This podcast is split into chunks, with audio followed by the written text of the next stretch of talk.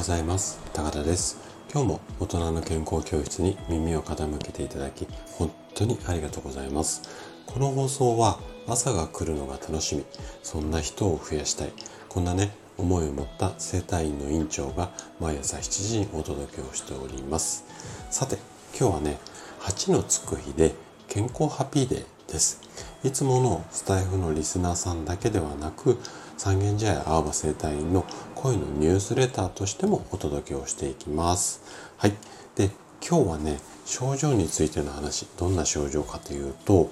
ストレートネックです。多分あの最近はこうこのストレートネックっていう言葉がだいぶね世の中に浸透してきていますしこれと似たような言葉でスマホ首なんていう言葉も出てきてるぐらい最近はあの悩んでる症状あ悩んでることが多い症状の一つだと思うんですよね。で、えっと、今日はこのストレートネックでよくいただく質問このよくいただく質問の5つ代表的なもの5つにまたあのお答えをしていこうかなというふうに思います。で、えっと、今日もね症状についてのお話なのでちょっといつもより長めの放送になってしまうと思うんですが、あのー、頑張ってしっかり分かりやすいように、えーと、お話をしてきますので、ぜひ最後まで楽しんで聞いていただけると嬉しいです。じゃあね、早速5つの質問に答えていきます。でまず1つ目。1つ目はね、こんな質問です。ストレートネックは自分で直せますか？はい。あとは自分でがなくてストレートネックは直せますか？こんな質問もあのよくいただきます。これねすごい多いです。あの本当にストレートネックで来院された患者さんの半分はちょっと言い過ぎかなでもそれぐらいよく聞かれる質問なんですけれどもえっと一言でお答えするとこれねあくまで私の個人的な意見なんですが直せますか？って聞かれたら完全には直せません。こんな風にいつも答えるようにしています。まあ答えるようにしていますっていうか答えてますね。でそもそもストレートネックの原因のうんまあ人によってちょっと原因って様々違うのであのいろいろあるので何とも言えないんですが大体ねもう90%ぐらいが日常生活の中にその原因が潜んでいるんですよね。例えばそのパソコンやスマホの姿勢を悪かったりとか、まあその辺がストレートネックの原因になったりするんですが、あのー、なんていうのかな。この辺りをね、対応するために、例えばその姿勢を完璧にして、あとは筋肉硬くならないようにストレスを絶対溜め込まない。みたいな形が一応理想ではあるんですけどもそんな生活を365日24時間できるのであればおそらく直直せるとは思うんですが多分無理なんですよ。もう今まで散々いろんな方を見てきましたがまあ100%はなかなか日常生活きれいに、していくっていうのは難しいのでなので完璧には直せませんっていう答えにはなるんですがですがですただ症状をこう緩和させたりだとかあとはストレートネックでも心地よく過ごせるようにはいくらでもやりようがありますのでまあ治療をあのしていった方がいいと思います。で治療だけじゃなくてまあケアとか予防っていうのはしていった方がいいと思います。はい、ちょっと 1, つ目の質問長めになっちゃってんですがパンパンいきたいと思います。で2つ目。電気治療は効きますか？うん、これもね意外と聞かれること多いです。で例えばね低周波みたいな治療によって血液の流れが良くなったりとかあとはまあリンパの流れも良くなってで症状が改善する可能性っていうのは非常に高いです。高いんですけれども大切なのはそのいい状態をいかにキープするかなので治療だけじゃなくて治療プラス予防これもセットにして治療をするこんなスタイルをお勧めしたいなというふうに思います。じゃあ3つ目の質問ね。首を回すと音がします。なんでこれ音鳴っちゃうんですかね。うんこんな質問です。で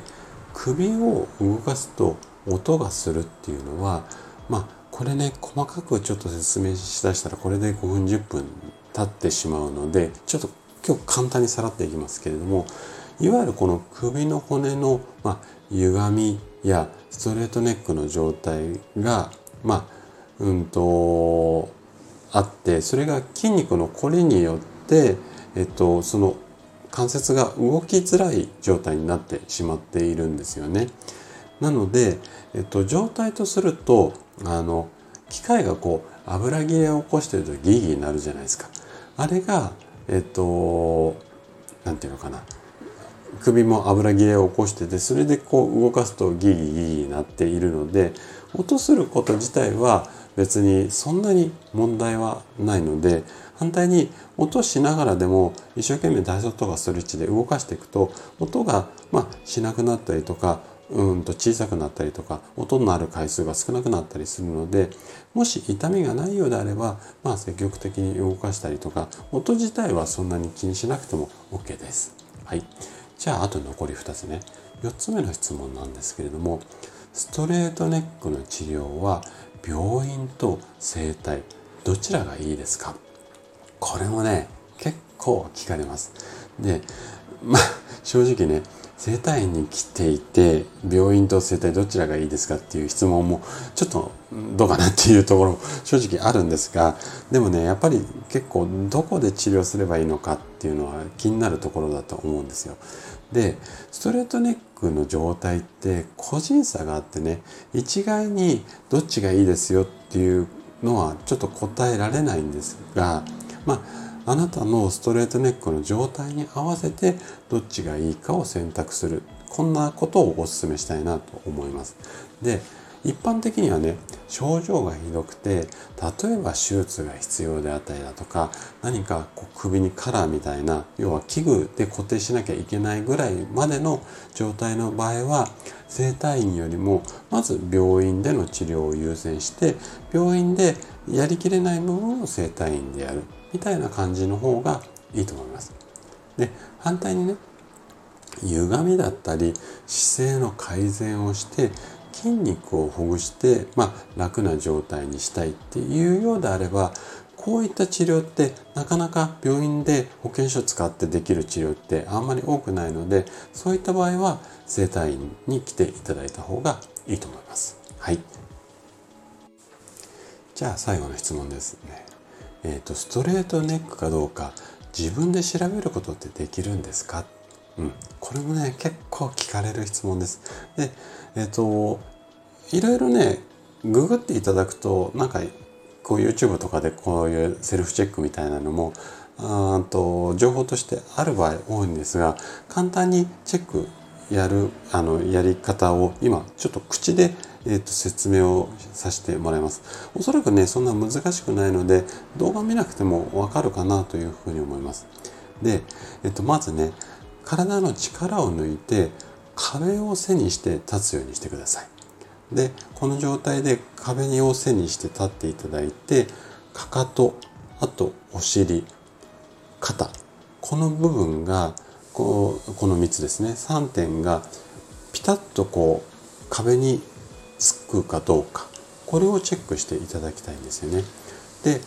ここを3つをチェックしてもらってかかととお尻と肩全部をつけてでこの時に